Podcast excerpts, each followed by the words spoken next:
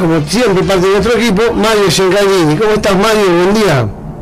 ¿Qué tal? Buen día, buen día a todo el equipo allá en Mar del Plata. Buen día, Mario. Acá estamos, ¿eh? como decíamos, ¿cómo está el tiempo ahí? Acá calor, calor y calor, ¿eh? Y acá tenemos una temperatura promedio en este momento de 26 grados, que es, la verdad que para esta altura del año es baja. Es baja. Eh, porque sí, acá sí, acá estamos acostumbrados a esta altura del año a que la mínima no baje de 30. Así que, y lo que se estima es cuatro días más de, de máxima de 35, 36 grados. Y después ya viene la lluvia, así que bueno, veremos si después de la lluvia cambia algo o no, pero bueno, no, no, para el que vive cerca de la capital del Gran Buenos Aires esta temperatura no es todavía una ola de calor. No, porque estamos al revés. Nosotros acá en del Plata estamos teniendo temperaturas como de 34, 35 de térmica, 31, 32. Y allá en La Plata en el occidente parece que estuviésemos al revés. Siempre acá hace generalmente la temperatura normal en verano y vuelta temperatura para la playa son 26, 27 grados ¿no, José? Sí. Es la temperatura ideal. Mamita, si estamos bien. Ya con 31 y 32 es mucho. Inclusive esta semana el mar, el agua, la temperatura Sí. ha estado muy linda. ¿eh? Viste que acá generalmente cuando entras te da un golpe así de frío. Yo entré, fui dos veces a la playa y muy agradable. Está lindo. Lo que pasa es que esos 31 32 grados que decís vos, Nicolás, hace que a la noche esté lindo, si no refresca mucho acá. Y las noches lindas para estar en la costa. Nosotros que no tenemos tiempo para ir a la playa, bueno, disfrutemos la Claro, acá, acá Auri es al revés. Acá, como el clima nuestro eh, tiene mucha humedad, esa es la diferencia entre, Claro. entre digamos, Buenos Aires el- y la costa. Eh, la humedad acá hace que a la noche eh, la temperatura suba. Eh, es- esto es tremendo porque vos tenés un día de 35 grados y son las 12 de la noche y no baja de 30 la Claro. temperatura. Y en el pavimento vos caminás por la calle y despide el calor. es, es- es algo muy loco porque el calor viene de abajo hacia arriba. Entonces, eh, cuando las mínimas bajan en, en esta zona, la verdad que es una bendición. Eh, y si vos tenés una mínima de 25, 26 grados a la noche, eh, la- acá está todo el mundo festejando. Claro. Claro. No, aparte yo recuerdo muchos años ¿no? que viví en La Plata y siempre hablábamos. Eh, vos sabés que allá son las 10, 11 de la noche y tocas el asfalto, como decía Mario, el pavimento y todavía está caliente, no se puede tocar. Sí, sí, no, no, no, no se descansa del calor. No. Bueno, por eso yo, eh, mira, este enero ha sido un enero, inclusive diciembre, bastante atípico, ¿eh? bastante atípico porque creo que hacía por lo menos 5 o 6 años que no se daba de muy poca lluvia, muy poca lluvia, eh, poquísima, prácticamente nada ha habido, eh, y eso cambia completamente porque está, vuelvo a decirte, una, región de mucha humedad y llevamos por lo menos 60 días de, un clima muy seco, ¿sí? Eh, lo que eso conlleva otras cosas, ¿no? Alguna parte es la buena y otra parte es que eh, la población no está acostumbrada a esto y hay un alto consumo de agua con un sistema de red pública totalmente deficiente, antiguo y deficitario, no, no es cuestión de que lo cuente, no todo el mundo lo sabe. Este, así que una cosa, por un lado está lo bueno y por otro lo malo. Exacto. Así es. Así que bueno, así, así terminamos ¿no? Esta semana, un sábado, como siempre, la mañana. Gracias a los oyentes por hacernos compañía. Bueno, gracias, como siempre, a todo este equipo periodístico, informativo. Hoy tenemos varias entrevistas, también, como ya estamos acostumbrados. Pero Mario, contanos vos primero, si querés, las noticias importantes de la semana. Ha pasado de todo. Vamos, a- al, al resumen porque en un rato ya tenemos que estar en, en la calle nuevamente. La semana fue, eh, sin lugar a dudas, en, desde la capital de la provincia de Buenos Aires, el título de esa semana fue la vacunación. El tema más importante, sin lugar a dudas. Eh, tuvimos al presidente de la Nación vacunándose, eh, que fue todo un dato, eh, y obviamente el propio gobernador eh, dándose la segunda dosis de la vacuna con, sus minutos, inclusive eh, pasó algo, una anécdota importante que fue cuando estábamos en el hospital San Juan de Dios, acá en La Plata, eh, en el momento que se vacunaba el gobernador Kicillof, eh, y su viceministro de Salud, Nicolás Geplat, en ese instante llega la confirmación de que la ANMAT había aprobado la vacuna Sputnik para mayores de 60 años.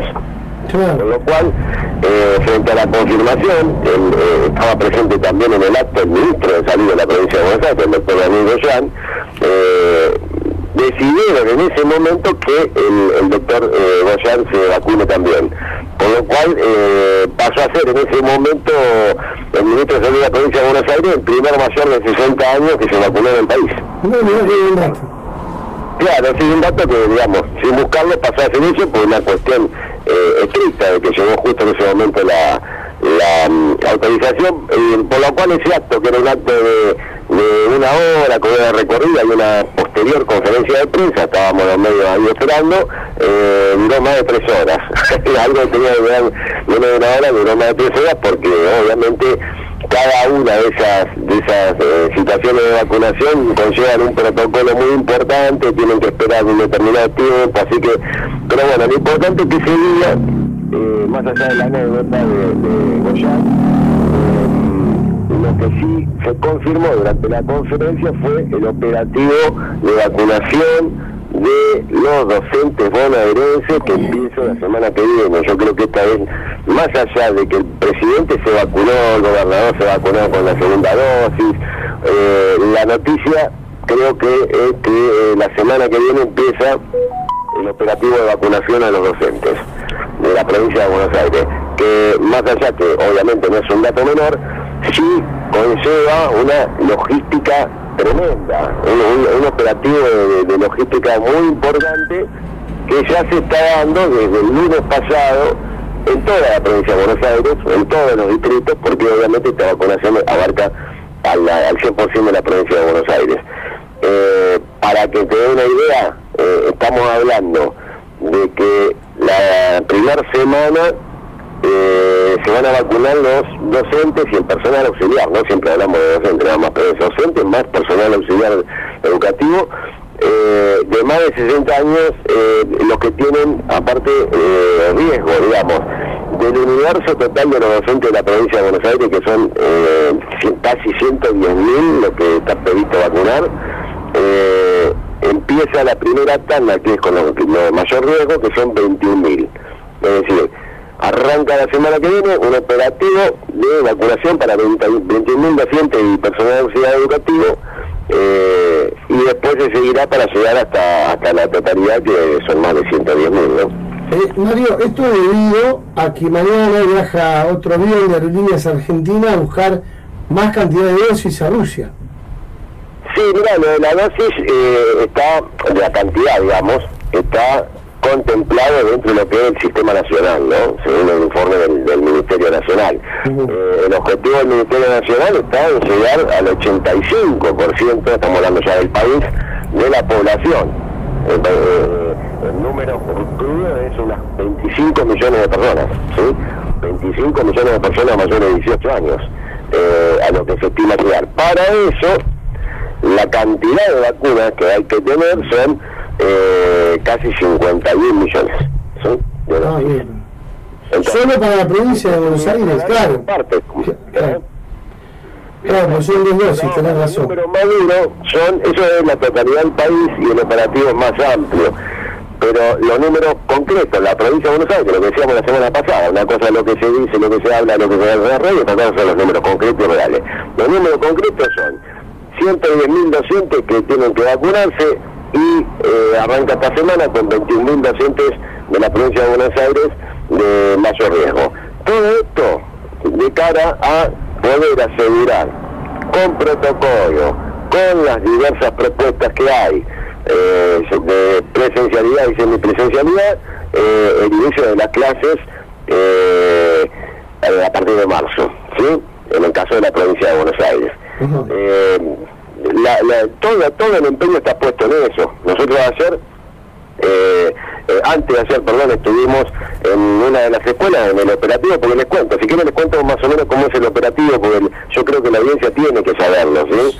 Eh, se hacen los establecimientos educativos, se eligen no todas las escuelas, ya lo habíamos hablado la semana pasada, por ejemplo, en el caso de La Plata son 16 escuelas, pero antes, que es lo que se está dando ahora, eh, en La Plata estuvo en vivo en el momento que se estaba haciendo en una de las escuelas de La Plata eh, y entrevistando aparte a, a quienes estaban trabajando en eso, que son los, jefes regionales de, salud, más los consejeros escolares de cada municipio, es decir, esto abarca todo eh, va, violentamente, digamos, todos los establecimientos ya están siendo eh, proveídos de los freezers que se necesitan, de los grupos electrógenos que se necesitan para mantener la seguridad de que el freezer funciona siempre. Eh, claro, por un eventual corte de energía eléctrica. ¿Eh? Digo, los grupos electrógenos es por un eventual de corte de energía eléctrica, ¿no? Claro, cada uno de esos establecimientos está, está recibiendo todo ese equipamiento, ¿sí? para el operativo de vacunación. Acá en Mar del Plata, Mario, perdóname, acá en Mar del Plata, hablando de lo, de lo que estás diciendo, empresas y gremios del puerto marplatense donan freezer a escuelas donde funcionarán los vacunatorios. Mirá que bueno, bueno, eso es una noticia muy linda, bastante buena y linda. Eh, acá, eh, bueno, está pasando eso en todo, así va a ser el operativo, ¿sí? Este, y eh, la verdad que ya hay clips, no olvidemos esto siempre, nunca olvidemos que la vacuna es voluntaria, ¿sí? Voluntaria, nadie, no hay orden de darte vacuna. No obstante eso, eh, ya tenés casi la totalidad de los docentes eh, anotados en la página donde hay que anotarse del gobierno de la provincia de Buenos Aires, en vacunarte Buenos Aires, eh, para vacunarse. Es decir, ¿te acordás, eh, José, cuando hablábamos entre quién se iba a vacunar y quién no? Sí, sí. Que, decíamos, bueno, mira, hay una campaña que dice no te vacunes, pero la realidad va a ser que van a estar todos anotados para vacunarse, digamos, todos. En, la gran mayoría, ¿no? No, no, vamos a hablar siempre de la totalidad. Pero la realidad ahora sí es fuerte, la mayoría ya está anotado eh, que quieren vacunar y quieren volver a trabajar, esto está claro. Digo esto porque creo que ha sido la semana de José. este, realmente, eh, si hay alguien que ha estado todo el año eh, tratando este tema, hablando y preocupado siempre por, el, sistema de presencialidad, sido José, así que todo esto que vivimos esta semana acá, eh, en cada uno de los reportajes pensamos, pensamos en vos, José. Buenísimo, gracias. Sí, es un tema que no solo nos ocupa, sino que hay mucha gente, inclusive hay una organización a nivel nacional que están juntando firmas, ah, acá hay gente en Mar del Plata muy involucrada militando esa, esa vuelta a la presencialidad, han estado juntando firmas también ahí en, en la peatonal San Martín, así que hay una, ¿cómo se llama? Hay una movilización muy grande por parte de un sector de la sociedad que de alguna manera veo que la mayoría son que mandan sus hijos a escuelas de gestión privada y no de gestión del Estado, ¿viste? Entonces, muchas veces pregunto, ¿dónde está la gente que va a los chicos a la escuela del Estado, que en algunos casos son quien más lo necesita, ¿no? Sin, sin ningún tipo de discriminación. yo, José, la verdad es que acá hemos visto un movimiento muy grande, eh, sinceramente, eh, de lo que nosotros estamos viendo acá y de lo que hemos hablado eh, con los funcionarios, ya sea nacionales y provinciales, la realidad constata, contrata totalmente con con este tipo de movimientos, porque la realidad es que el operativo está en marcha, la decisión es total, digamos, salvo que, eh, eh, venga una segunda ola muy fuerte, como la que estamos viendo en el resto del mundo, porque no nos olvidemos, ahora vamos a tocar un, poquito los números del, resto del mundo, el resto del mundo es tremendo, nosotros esta vez estamos alrededor de todo. Pero bueno, eh, la decisión es completa, la decisión es que las clases se arrancan como sean, de sistema semipresencial o no. ¿Por qué? Porque el Estado está jugando con la ventaja que siempre decimos de la velocidad de la vacunación con respecto a, otros lugares. Así que por eso le ponen toda la ficha de este operativo de vacunación, porque quieren que por lo menos el personal auxiliar, el personal docente y, y voy a, meter un tema que nadie está hablando, porque estoy hablando de la escuela y hablan solamente de lo que es el sistema educativo. Eh, el 50% del éxito de que volvamos a la clase, José, y, y mira vos, tiene que ver mucho con lo que acabas de decir, es el sistema de transporte. ¿sí? sí, Acá nadie está hablando del sistema de transporte. Cuando uno vuelve a poner a todo el sistema educativo en marcha, está depende exclusivamente, por lo menos de las grandes urbes, acá en, Buenos Aires, en el Gran Buenos Aires, todo, incluido Mar del Plata, eh, del sistema de transporte. Nadie puede pensar que una escuela pública puede estar funcionando sin transporte, por lo cual todo el personal de transporte, que en el 98% son eh, empresas privadas, eh, ya sea eh, transporte público de pasajeros con micros o con, o con o con transporte escolares específicamente, también tienen que estar vacunados. Está contemplado en los números. lo que todavía no nos han dicho es cómo es eh, el sistema del operativo. Por ejemplo, si por ahí Adri decía que está abandonando el grupo de los gremios. Bueno, ningún gremio hasta ahora, no de los docentes, sino del transporte, ha dicho cómo piensa tener a su personal vacunado. Eh, eso es una patita que todavía está floja. Ahí, nombraste los gremios y a mí una de las cosas que más me apena, te lo digo sinceramente, es que los gremios son los primeros que se oponen al regreso de clase, eh, aduciendo una falta de, seguridad hacia los docentes, cuando hay otros sectores de la sociedad y gente que trabaja que está tanto más expuesta. Entonces, esto ha generado también en parte de la sociedad un rechazo hacia los docentes en general, que en su gran mayoría no están afiliados a ningún gremio. Entonces, los gremios hablan en nombre de los docentes, pero son no llegan ni, yo creo que ni al 40% de los docentes en actividad los que están agremiados. Entonces también eso este, entra dentro, llamémosle una grieta, no sé si se puede llamar, pero es triste, a mí me da mucha pena todo esto.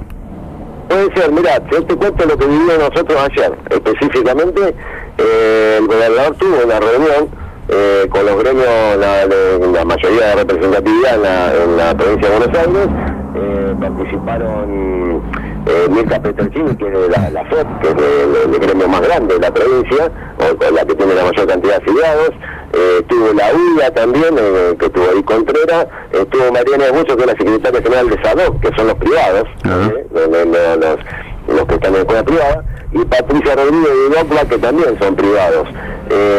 y estuvieron, obviamente, estuvieron la MED y estuvo Roberto Baradel de Suteba. Ahora, estuvieron reunidos y todos coincidieron en poner en la semana que viene, a partir de la semana que viene, a disposición todo el personal de, gremial para el operativo de vacunación. Es decir, por un lado vos tenés el discurso, por un lado tenés la campaña anti y en pro, lo que sea que siempre hablamos, y por el otro lado los hechos concretos.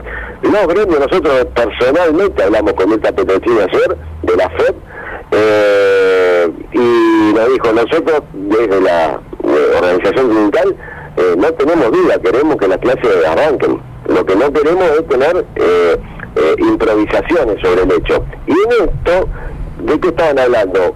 no estaban ya hablando del operativo sanitario, sino que estaban hablando y discutiendo lo que realmente algún día tendríamos que discutir todos, que es el sistema pedagógico como de cómo enfrentar la clase, porque casi con seguridad, José, que no va a ser presencial 100%. Esto lo estamos viendo. Eh, no, no, no, no fue así en ningún país de Europa, no va a ser así acá tampoco. Ojalá que no tengamos esa segunda ola, pero lo que está discutiendo en los gremios es eh, la, organización pedagógica de cómo va a ser las clases. En una semipresencialidad que seguramente como va a arrancar, por lo menos hasta mitad de año. Esto, esto nos decía eh, María Nebusa, por lo menos hasta mitad de año, sabemos que no va a ser 100% presencialidad.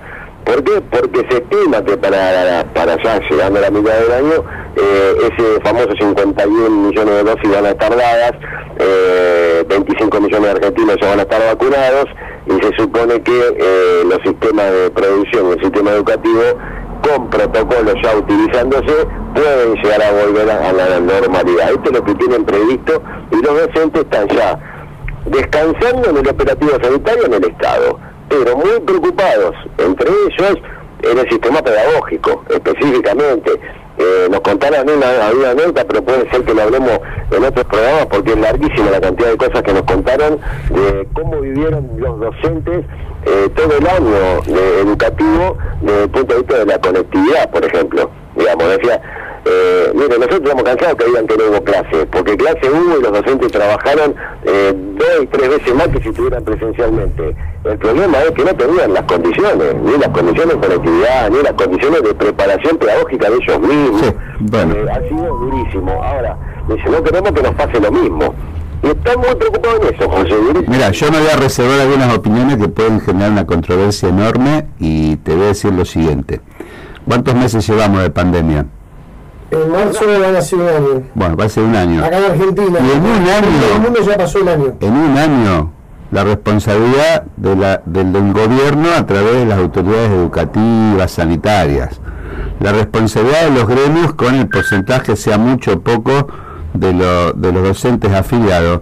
Y no hay escrito un plan de regreso a clase. Entonces, ¿cómo no vamos a pensar en una improvisación a menos de un mes que en cada, por ejemplo, van a empezar, que tal vez lo tienen, pero en el resto del país todavía estamos, o al menos en el resto de la provincia de Buenos Aires, en casi un año, vamos a restar al año tres meses, en nueve meses no se pudo poner de acuerdo el gobierno con la dirigencia, con los docentes, la dirigencia y los docentes, en un plan para volver. Entonces, estamos en la gran Argentina de lo atamos con alambre, en este caso por ahí eh, no es tan significativo el alambre para atar algo en educación, pero sí en una improvisación, y esto es lo que nos está fallando.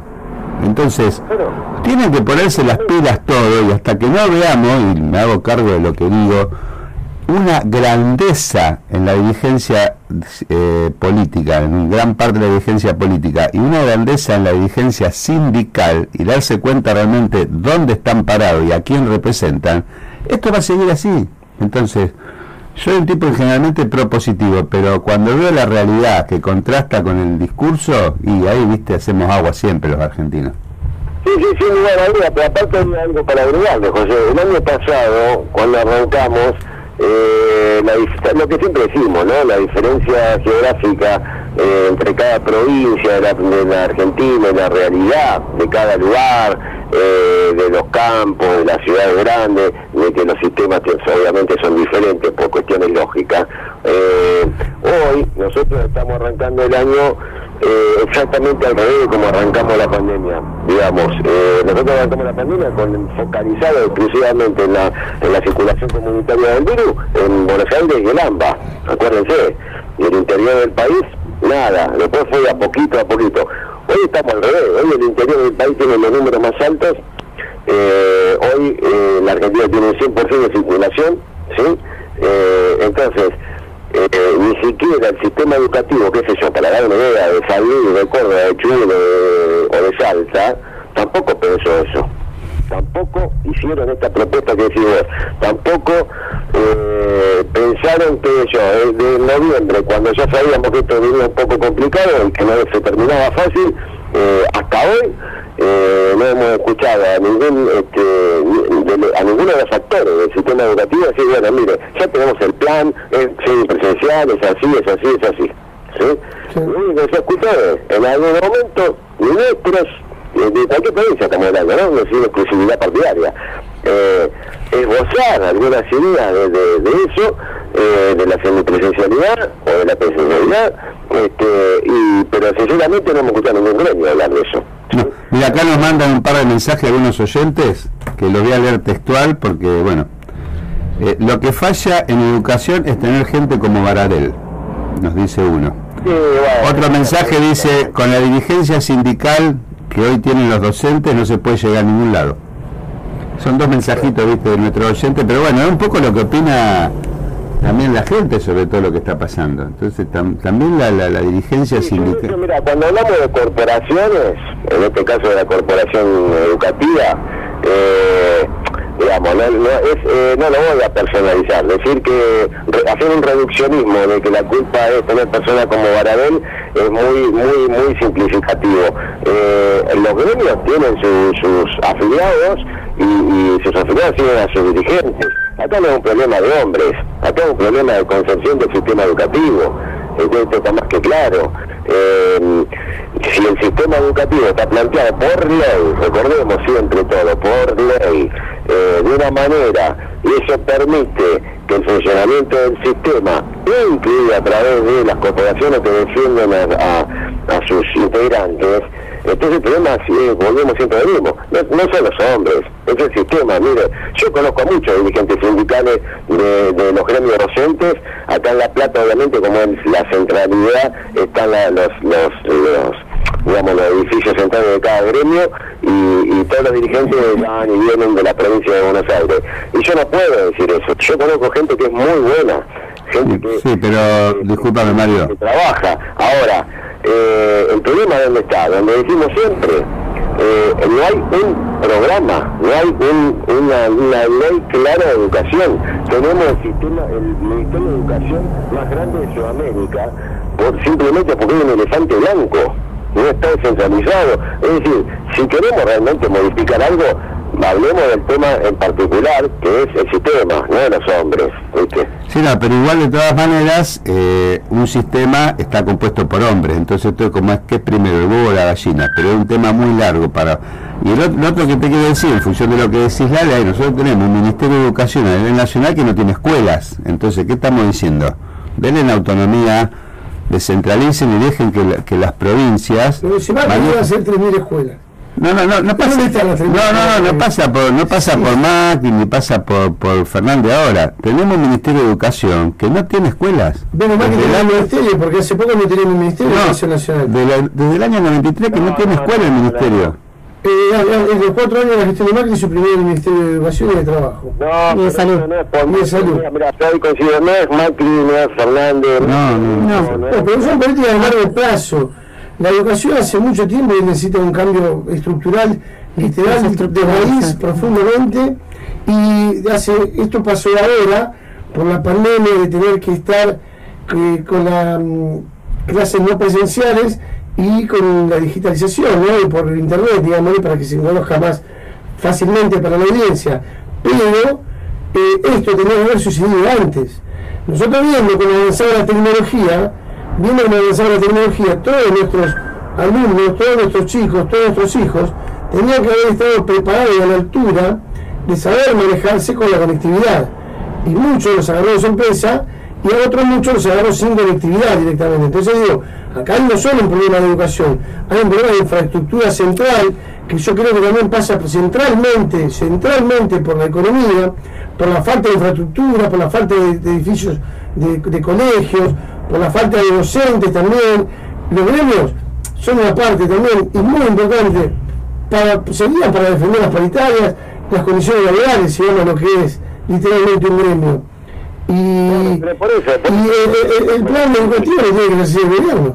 Yo creo que es eh, simplificar demasiado, eh, hay, hay dar dos pasos para atrás, tomar perspectiva, ver todo, que es un problema estructural lo de la educación, como lo de la salud también, y que últimamente, y, no últimamente, sino eh, nunca se le ha dado recursos a la educación, que, son, que es lo que lo que corresponde, ¿cuánto, ¿qué porcentaje eh, corresponde? bueno, menos de la mitad. La educación profesional empleo administrativo, que no se van a, la educación al suelo, a, los a la educación. A los colegios, van a muchísimo, nosotros en La Plata lo sabemos, Mario, ¿cuántos empleados administrativos y directores secretarios y subsecretarios tiene el Ministerio de Educación? Bueno, administrar los recursos, decir, ¿cuántos?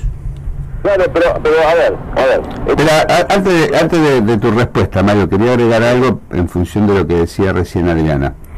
No tengo los datos y si vos los podés acceder, pues yo no los he encontrado realmente. Por ley, ya que hablamos de la de educación y demás, el 6% del PBI tiene que estar destinado a educación. y hasta donde, hasta donde yo sé, nunca se llegó al 6, pero con eso solo no alcanzaría si lo, lo atamos a lo que está diciendo Nico hay una superestructura, no solo a nivel nacional, sino también a nivel provincial, digo de la provincia de Buenos Aires porque tal vez desconozco en otras provincias lo que sucede, que en algunos casos sé que es menor, que come muchos de esos recursos.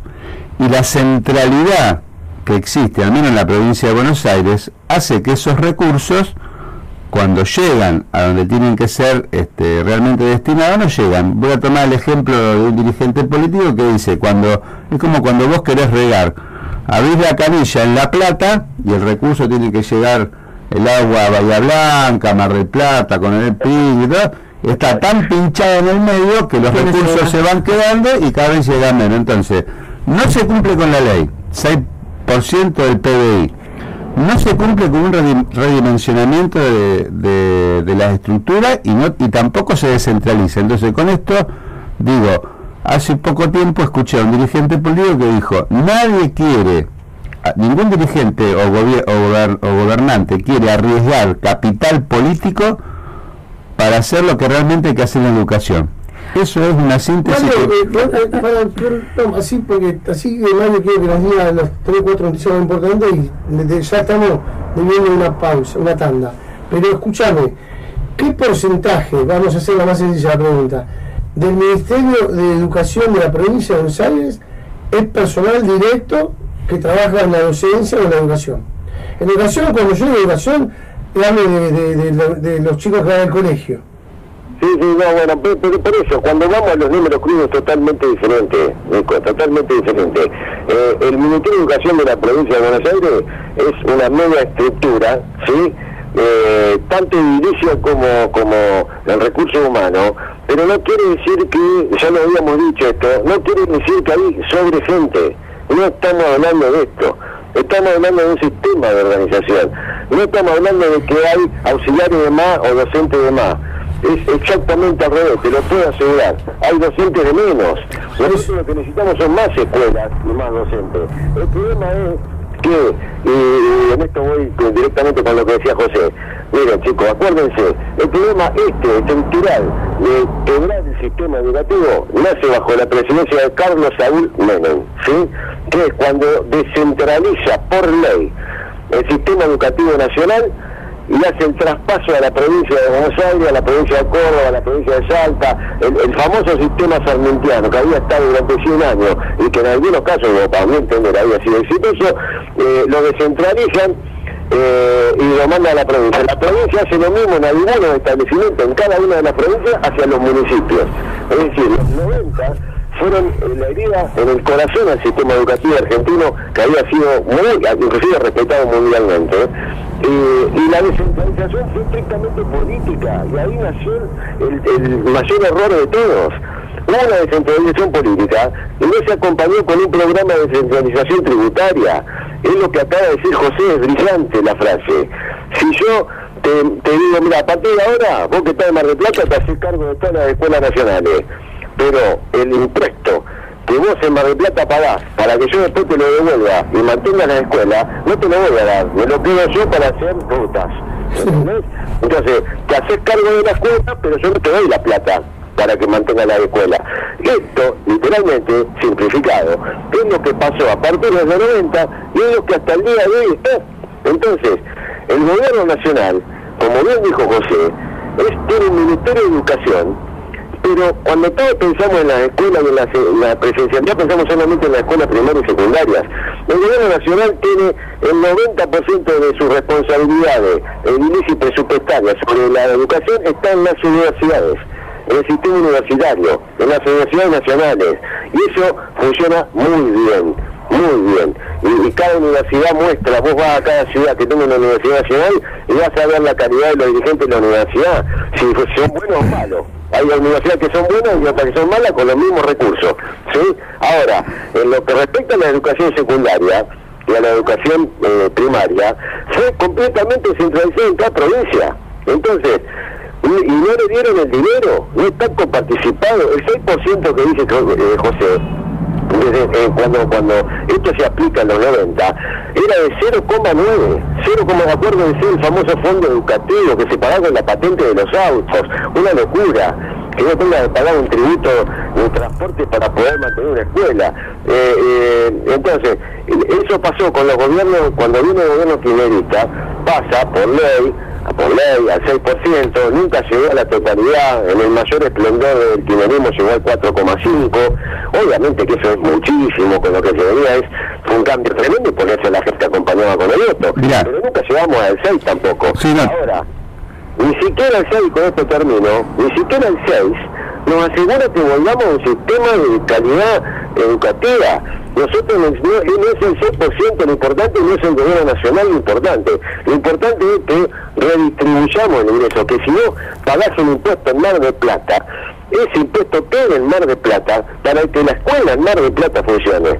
Y esto es lo que debemos tener los argentinos, replantear nuestro sistema educativo. Los gremios los salarios, Acá, eh, eh, y, en algunos casos, gremios muy buenos y, y gremialistas muy buenos defienden lo pedagógico también, sí. que sería ideal. Ahora, dinero salario, dinero pedagógico, van a cambiar esta realidad si no eh, cambiamos la redistribución del sistema tributario para mantener el sistema educativo.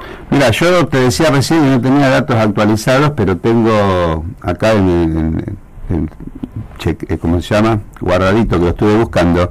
En el 2016 la Argentina destinó el 5.57 del PBI a educación. Más que otros. Pero ¿qué pasa? El, la mayor parte de ese dinero, arriba del 90% en nuestro país, va en salarios. Con lo cual, más que inversión educativa, se habla de inversión en salarios docentes. Y ahí donde yo otra vez el punto. Los salarios no son solamente para el personal que educa. Para, para, el 2000, administrativo dentro de oficinas. El 2000, que son Perdóname que termine, Nico, así no se corta la idea. En el 2017 destinó un 93% de su presupuesto al pago de salarios. Y haciendo comparaciones con otros países que también tienen este tipo de conflictividad, México el 92, Brasil el 73. ¿Sí? y Estados Unidos y Japón, por irnos a otro tipo de países, el 79% de los fondos fueron a este, los salarios exclusivamente. Entonces, esto, claro, nos dice una realidad. Nos dice un, problema estructural. Totalmente. Pero yo quiero ponerlo en contexto. estamos pidiendo que se resuelva un problema estructural de años, histórico en la Argentina, en un, con un gobierno nuevo que asumió y que al mes le vino una pandemia mundial son manotazos de, del momento lo que se está haciendo. Eh, sí, no, a ver, Adri, indudablemente acá estamos hablando mucho más profundo, estamos hablando sobre un cambio que puede llevar años hacerlo. Claro. Eh, realmente achacarle esto a un gobierno actual, eh, digamos, yo estoy hablando que venimos de la época de Menem con este problema y que pasaron todos los gobiernos y ninguno realmente se sentó a cambiarlo de verdad. Eh, indudablemente eh, que quien, quien lo utiliza en la actualidad con pandemia de por medio para criticar eh, al oficialismo de, turno, bueno, sí, está bien, eh, es politiquería realmente. Bueno, ¿y qué se puede hacer, Mario, en este contexto y teniendo que empezar con las clases? Bueno, mirá, yo lo que nosotros vimos acá, con esto, con esto vamos a hablar del tema educativo, nosotros lo vimos, lo presenciamos acá, hablamos con todos los funcionarios, hablamos con los gremialistas. Eh, ellos están decididos a eh, ir al, 100% de la, de la voluntad de que empiecen las clases, que se desarrolle eh, el sistema pedagógico, aunque sea malo actual, eh, en su mayoría presencialmente, porque realmente están eh, los, docentes, y esto sí me cabe a mí, porque tengo muchos amigos docentes, realmente los docentes hicieron un esfuerzo tremendo con el, con el tema de la, de la educación digital y todo, porque no estaban preparados para nada. Nosotros hablamos de los nenes, que Nico habla de los nenes porque él también lo sufre en carne propia, pero quien tiene un padre, una madre docente, un hermano, un primo, seguramente presenció la locura que era tener cuatro, cinco, seis, siete promociones eh, y tener que dar todas esas clases de una sola computadora en tu casa, eh, eh, con, por ejemplo, un típico docente de secundario tiene por lo menos cuatro o cinco promociones en diferentes escuelas. eso todo juntado en una computadora sin haber estado preparado, sin saber cómo manejarse en la casa sin tener la, la, posibilidad de ver al alumno presencial. Yo, eh, porque aquí, yo te, la verdad que es literal lo que decís, y para profundizar lo que voy a decir yo, en el caso particular nuestro, de mi familia, tengo que destacar la labor de los docentes del Instituto Educativo Punta Pelote, que no solamente hacían las clases virtuales, sino que se tomaban el tiempo, horas para hablar con mi esposa, por ejemplo, a veces conmigo, y así con los 30 padres de los 30 alumnos que hay por grado no solamente en los grupos de WhatsApp, sino en algunos casos cuando algunas cuestiones no se entendían, por teléfono, directamente el docente atendiendo particularmente a cada uno de los alumnos. O sea, no solamente cubriendo los horarios que tenían que cubrirlo para hacer las clases virtuales, sino fuera del horario, esto lo digo, yo digo con fundamento, los docentes del Instituto Educativo Punta Norte, por ejemplo, donde van mis hijos, se pasaron este año y la verdad que han logrado con un empeño terrible. Pero la verdad tenemos que cerrarlo el tema de educación, tenemos una pausa y tenemos que hablar de otras cosas. ¿No tenés algún otro temita para contarnos? No, no, no, mira, nosotros ya estamos saliendo a la calle porque hay dos temas muy importantes en la ciudad de Plata, que quizás después lo tratemos, pero así que... Eh, ya estamos, acá ya la temperatura está cerca de los 30 grados. Uy, querida. Vamos a ver cómo, cómo el, pavimento de la City nos trata.